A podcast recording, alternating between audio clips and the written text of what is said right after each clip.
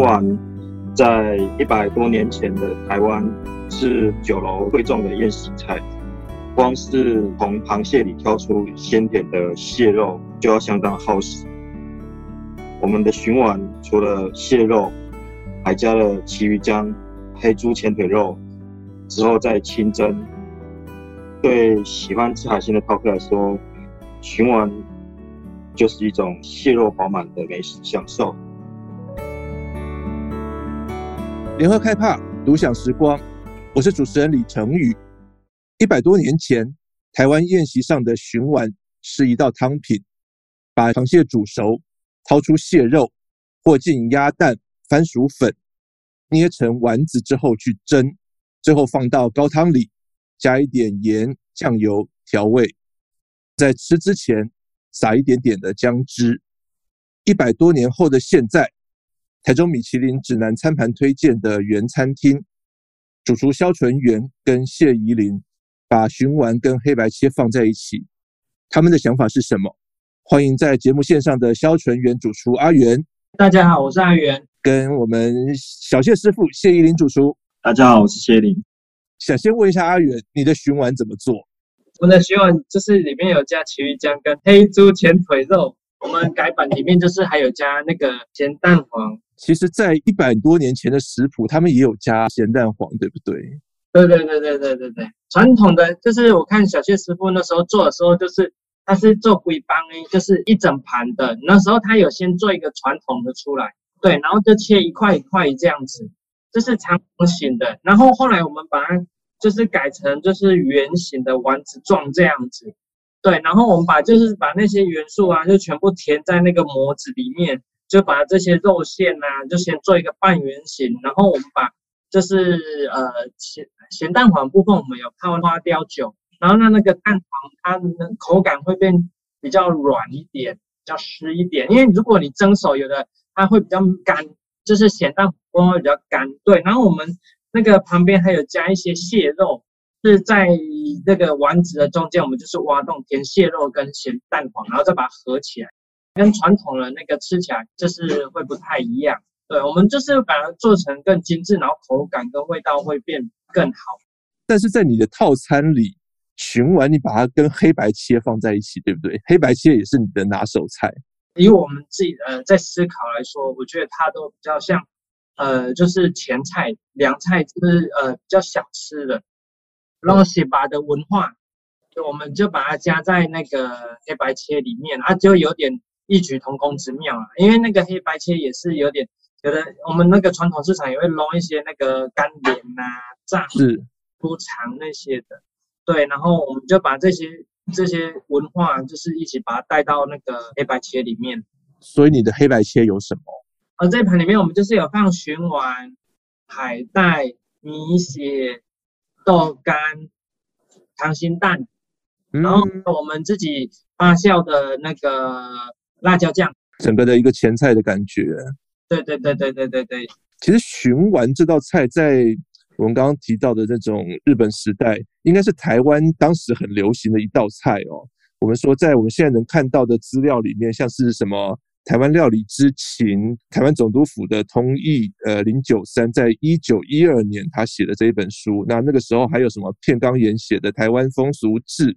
然后还有《台湾冠习记事》这些留下来的文献里面都有记载到鲟丸这样的菜哦。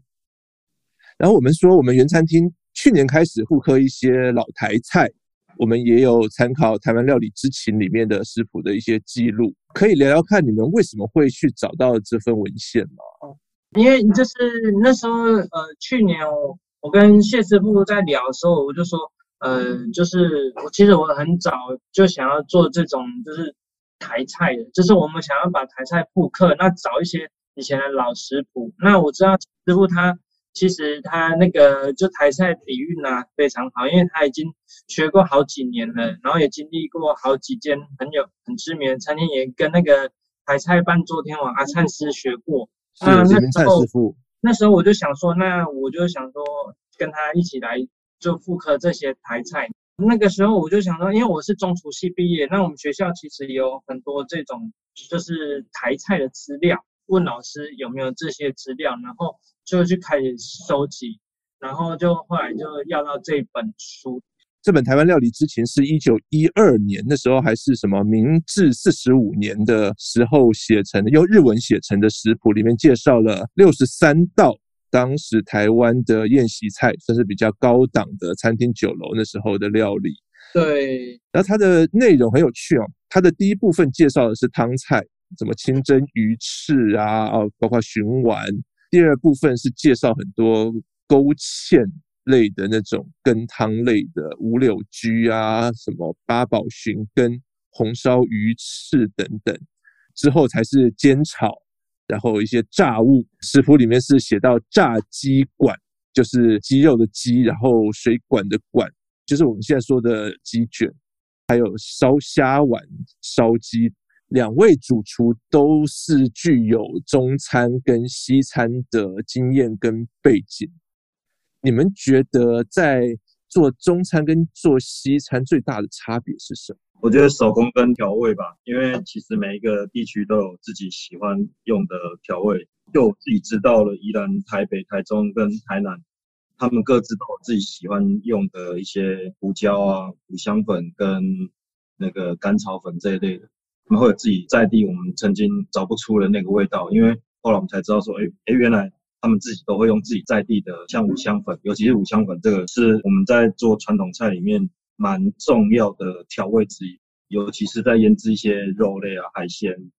然后鸡肉或者是在羹汤里面。所以谢师傅觉得五香粉是可以作为标志我们台菜的一个味道的特色的重要元素。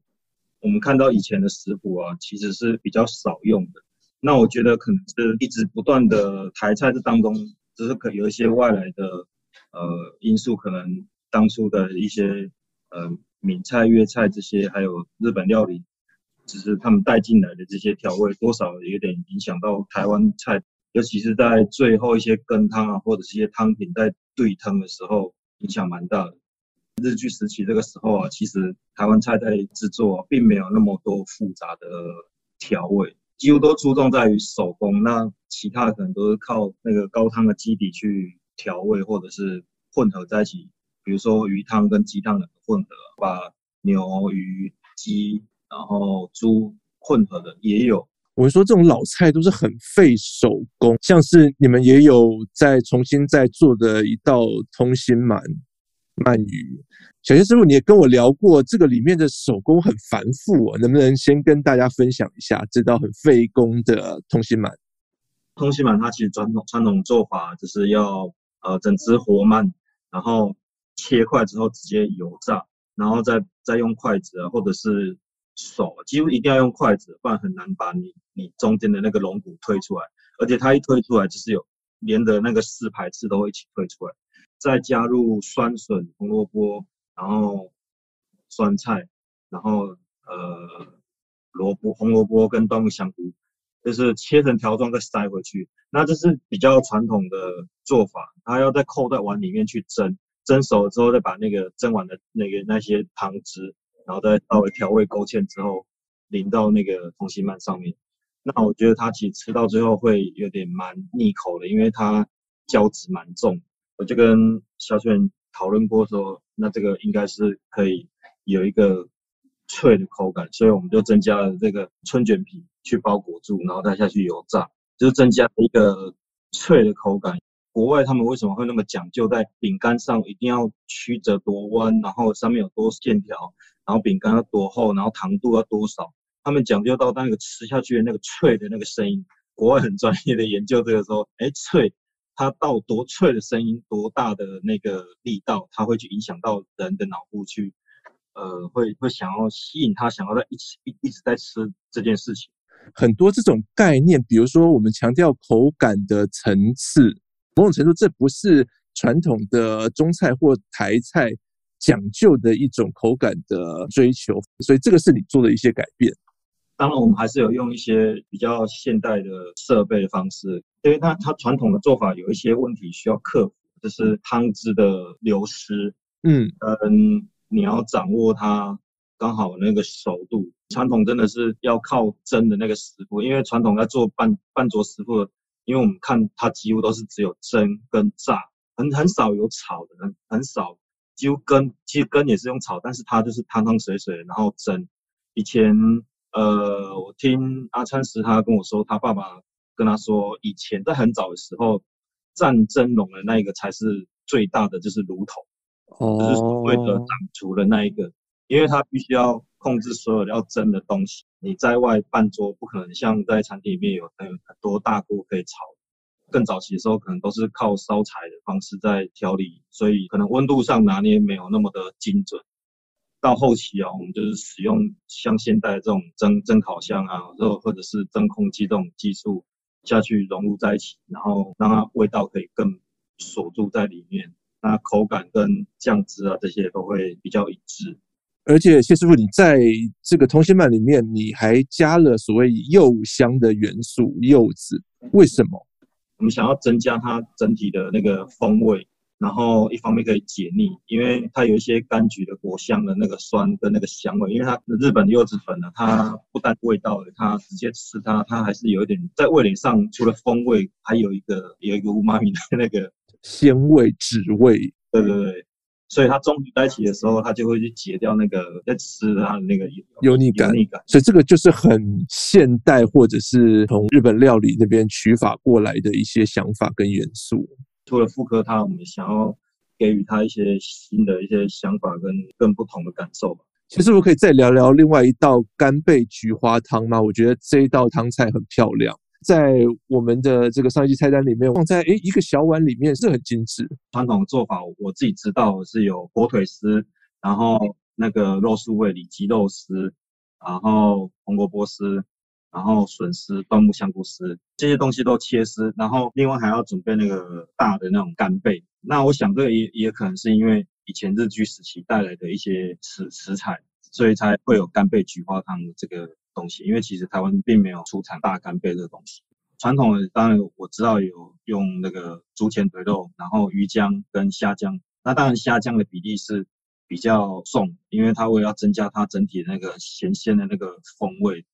所以我们就准备这些食材之后呢，然后再另外再煎一个蛋皮。蛋皮在煎的时候要煎得很均匀，尤其在中式的中华炒锅里面要滚一个圆，温度的掌控跟你前面养锅的那个顺序都要先有兼顾到，所以才能够煎出一个很漂亮的蛋皮。那煎完蛋皮之后呢，我们放到那个扣碗里面，我们要先放入碗里面，要先抹一些水，然后再加入蛋皮，嗯，然后再把刚所有的切丝的切掉。然后依序就是工整的把它排到那个碗里面之后呢，再把我们刚刚的那个馅料放进去，最后再把蛋皮折起来，然后进去蒸熟，最后扣到碗里面之后呢，我们然后一片一片的，就是把那个蛋的花瓣往外拨开，然后最后最后灌入汤底。那个汤底其实也有很多不同的做法，也有清汤底的，也有鱼汤。那像我们是用鸡清汤，然后。再加入很大量的那个低鸡精哦，是增加鸡的风味。因为单靠你熬鸡汤的话，它其实就是有一个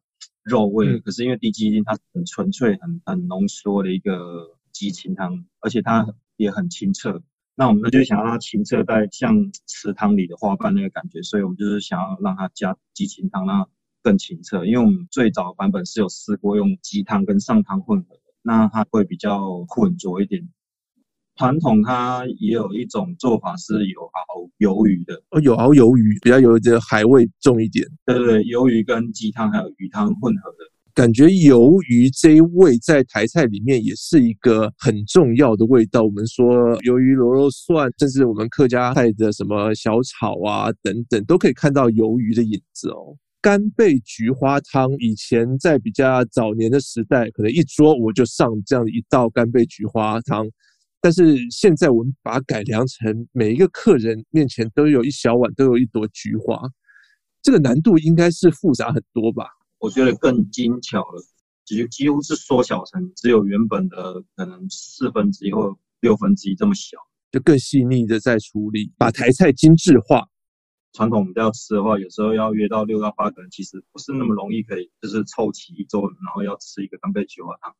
这个是我觉得是现代人面对吃中菜也好，台菜也好，一个很大的困境哦。我们中菜都是吃桌菜，六个人、八个人、十个人一桌哦，才能够吃到餐厅里面可能比较澎湃一点的拿手好菜。但是你说哦，现代社会的工作忙碌，或者是说哦，我们现在越来越少子化。我们可能一家人要凑齐，除非是大家族，能够吃到一整桌的时候也不一样了，会是我们中菜或台菜面对到现代化的一个问题。可像我们原餐厅是以这种像刚刚谢师傅讲的个人套餐比较 tasty menu 的方式来呈现这些我们比较老一点的台菜。我们把原餐厅现在做的这样的一个复刻台菜，我们把它取名叫摩登台菜，这个很有意思。阿远，你能跟我们大概介绍一下之前你们走的是什么风格？那为什么去年开始你们想做这个所谓的摩登台菜？因为我之前当兵完后，我都一直都在学习西餐比较多。那时候我对西式的。料理手法就是学一段比较长的时间，因为中餐来说，我是都在大学前在学习。人家都会说，呃，法式料理的台湾味，我是那种台魂法菜。对对对，我做的比较偏西式一点。嗯，那时候我就觉得说，已经觉得还不错，但是我觉得还是有一点不足。因为我觉得台菜的这些早期的酒家菜啊、半桌菜这些东西，其实应该是必须要被流传下来。那我把它定义成摩登台菜的原因，是因为我们把它做成精致化以外，就像刚刚谢师傅所说的一样，我们利用西餐很多的技术。来融入早期的半桌菜跟宴客菜，这个有没有一个比较具体，你们觉得很能够代表这个想法的案例？我们用比较现代的技法跟想法来处理老菜，比如说油淋鸡好了。那油淋鸡的部分，早期我们就是一定就是它呃先烫过嘛，对不对？可能先会涂那个糖水，然后再回干，然后再油淋。那早期可能不是这样在处理。那那个鸡肉，我就是以西餐来技术想法来说，我们一定会想说，哦，那我们要怎么让它鸡肉去保水？鸡肉保水以外，然后让它色泽风味更绝佳。那我们就是可能我们会先烫过表面，那里面它没有熟。那如果里面组织它没有熟掉的话，其实我们在腌制过程中都还是可以改变它的就是肉质。那我们就是腌的时候就会加呃糖嘛。糖、盐、酱油这些嘛，这些都是基本的，对不对？当然我们会加海藻，保湿、保色、保水。它吃起来的时候，它就是更 juicy。原来如此。开餐前我们已经吹干了，对不对？然后，但是我们会放在那个旋风炉，你控制在一点点湿度，它表皮不会湿掉，但是它的肉肉汁还是会一定程度的柔软。因为早期如果我们说用传统烤法，那用高温去烤，它热渗透的。那个感觉就会比较有可能，外面它会变成一个很厚的，已经熟掉的，就蛋白我们熟掉，它会脱水，那里面可能干了。那我们是慢慢渗透进去，它里面才会比较柔软。但是我们低温的方式，然后调一点湿度，拉长时间，让它慢慢烹调，那它表皮也会比较干，肉也不会因为高温造成它肉已经熟化到一个程度了。因为我们还要算后面。在油里的那个温度，因为那个温度可能要超过两百度以上。我们烤完以后，它是不是就外皮比较脆？然后在油里的时候，它很容易更酥脆，这样就会比传统的方法来得更好。我们在做这种菜之前，我们通常啊，比如说呃，我们会做油淋鸡、循环、六香通心、慢菊花汤，我们都会请谢师傅先做一次传统的传统的做法。对，我先了解一下说，说呃，这个东西跟我认知上有没有什么不同。等做完以后，我就会跟他说：“那我要怎么改？”但是我不会把它的精髓去改掉。比如说油淋鸡，你觉得不能改的是什么？就是比如说有的时候它的制成跟腌制的调味料等等。嗯，我不会就说，嗯呃，西餐也有烤鸡，这个东西加个迷迭香什么的，那个就很奇怪。所以你自己心里面会有一把尺，你认为的台菜的精神是什么？你会把它留住。其实我觉得，呃，应该是要遵照传统的基础做法，保留它呃应该要有的原味，它的风味是什么，而不能说今天油淋鸡我把它加个呃，可能变成呃西式烤鸡的风味，然后又有中式的味道，嗯，我觉得会变成有点四不像。有一些传统它原本要有的调味啊，或者是呃该怎么去烹调，我就不会改变，因为这个东西我都会先问谢师傅说这样 O 不 OK？那像那个之前我们做那个佛跳墙，我们也是做好几个版本嘛，就是有半桌的版本跟宴客的嘛，然后它的味道就会就是拿捏的轻重会不太一样。半桌的版本跟宴客版本还不一样。我们觉得就是分比较浓跟比较轻的汤底了。哦，那我们我们是选择比较浓的那个汤底。传统的做法就是你一定要炸葱烧嘛，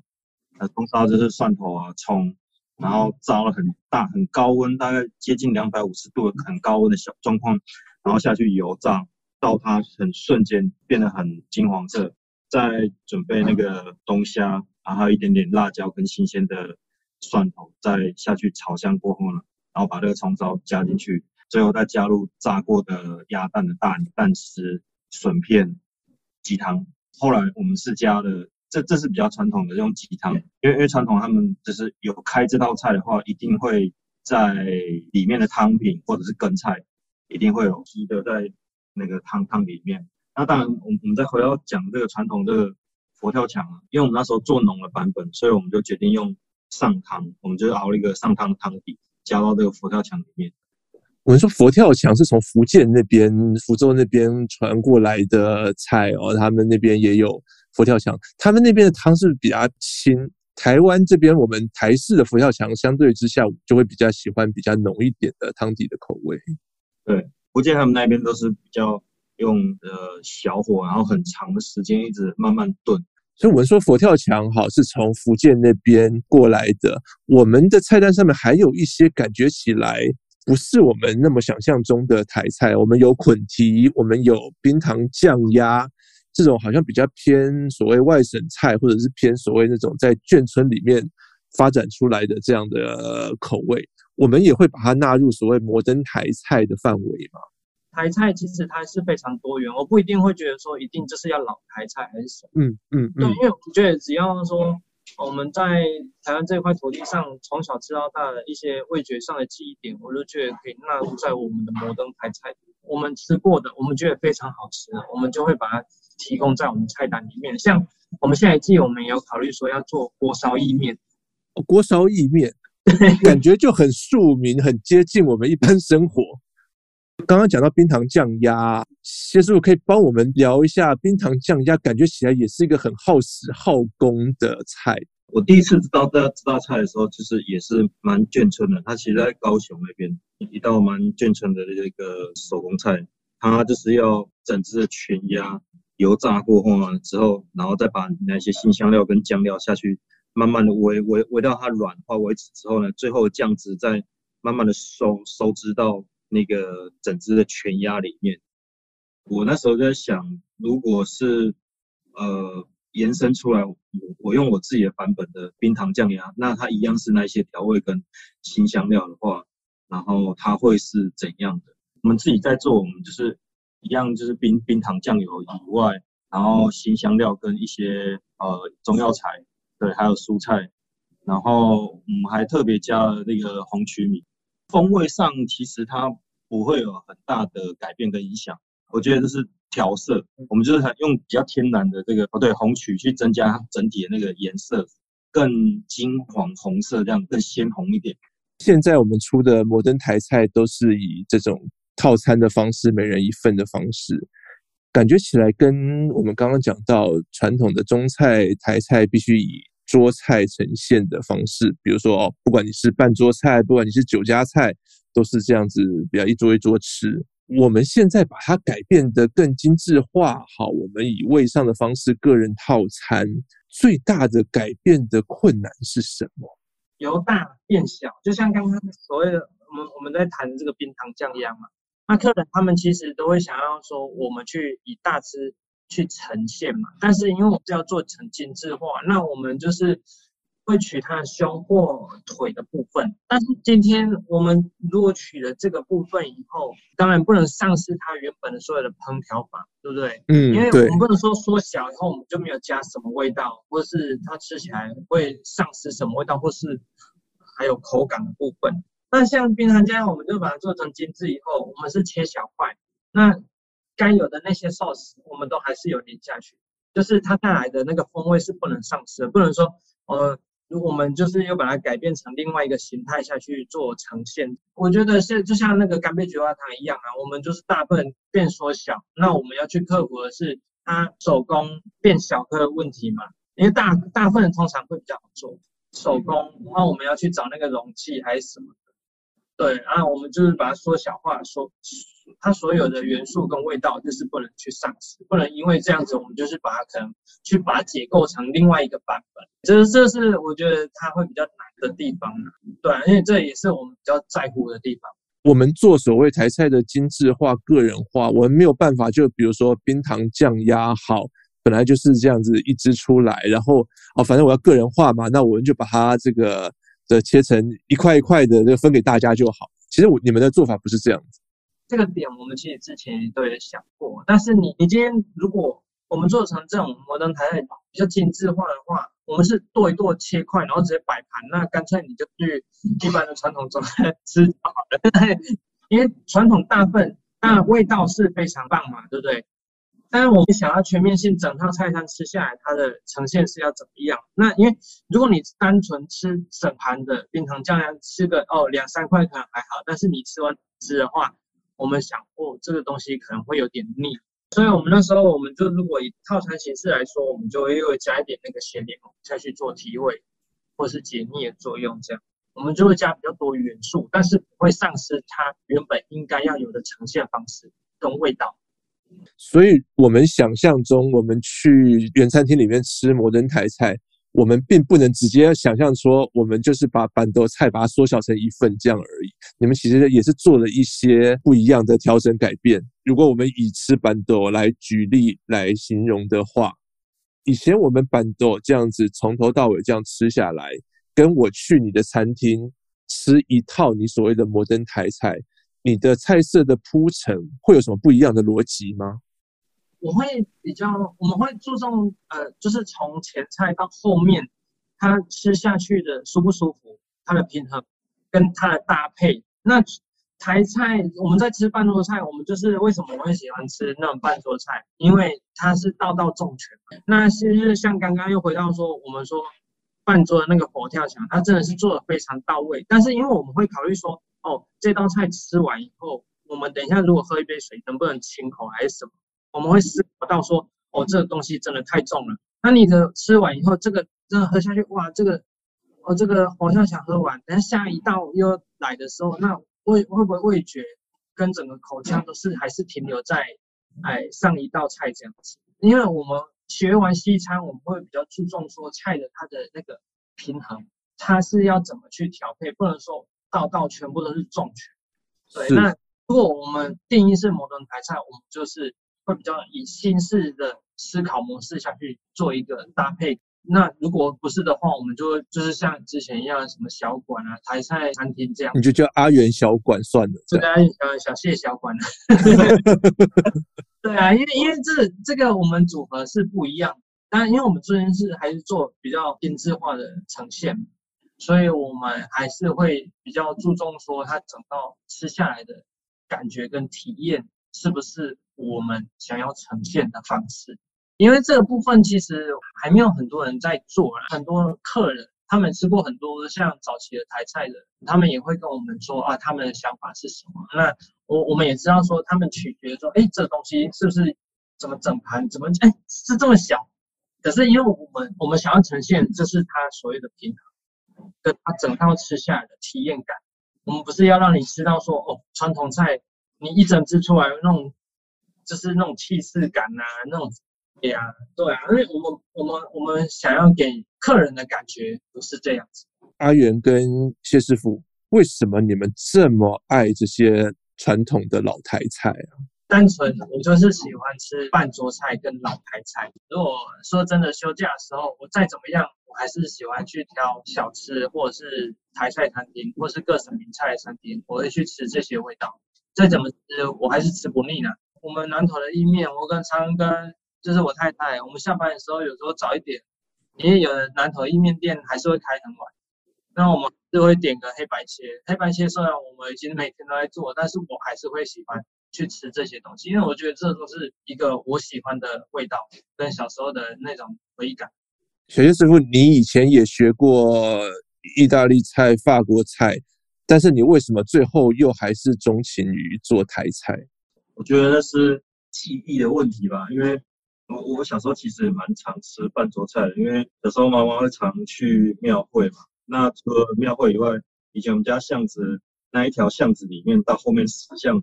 几乎各种料理什么 什么人都有在做，有在做水产的，也有在做大面羹啊，也有在专门做包肉粽啊、米糕的，就是他们都是早上要去早市里面去摆摆摊的一些一些邻居。后期可能是因为都市的发展，法规问题，你没有那么容易可以随随便路边摆摊。对，就没有办法封一条巷子来，大家像以前一样。我自己在做西餐的同时，我自己都会一直在寻找跟研究，或者是跟师傅询问这些东西，因为他们可能是有接触到，甚至有接轨到那时候老时期的一些手艺。那个时候会再转回来做台菜，是因为我觉得这个东西越来越少人去承接住了，然后年轻一辈大家都喜欢。呃，偏向于学西式的，反而台式的料理就越来越少，尤其是比较真的老味道的那个东西。那时候我在以前公司的时候，也是跟就是我们几个高阶主管，我们就有聊到说，我们那时候也是要转型做台菜，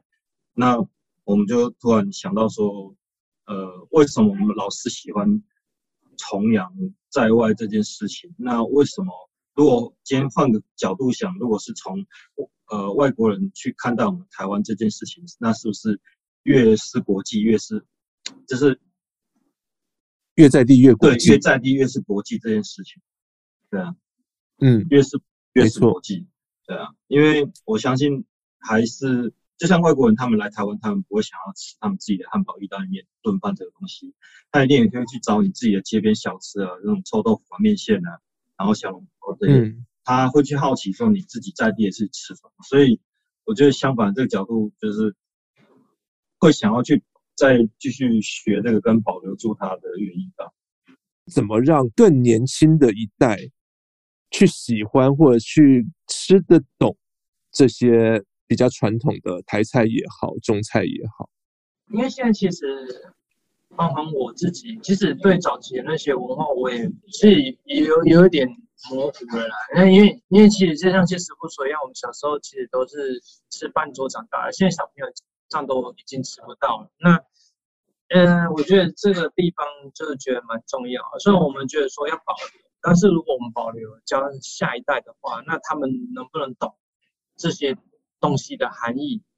我觉得这是一个就是蛮重要的课题。那像现在我们我们其实餐厅来说，像呃煮原餐，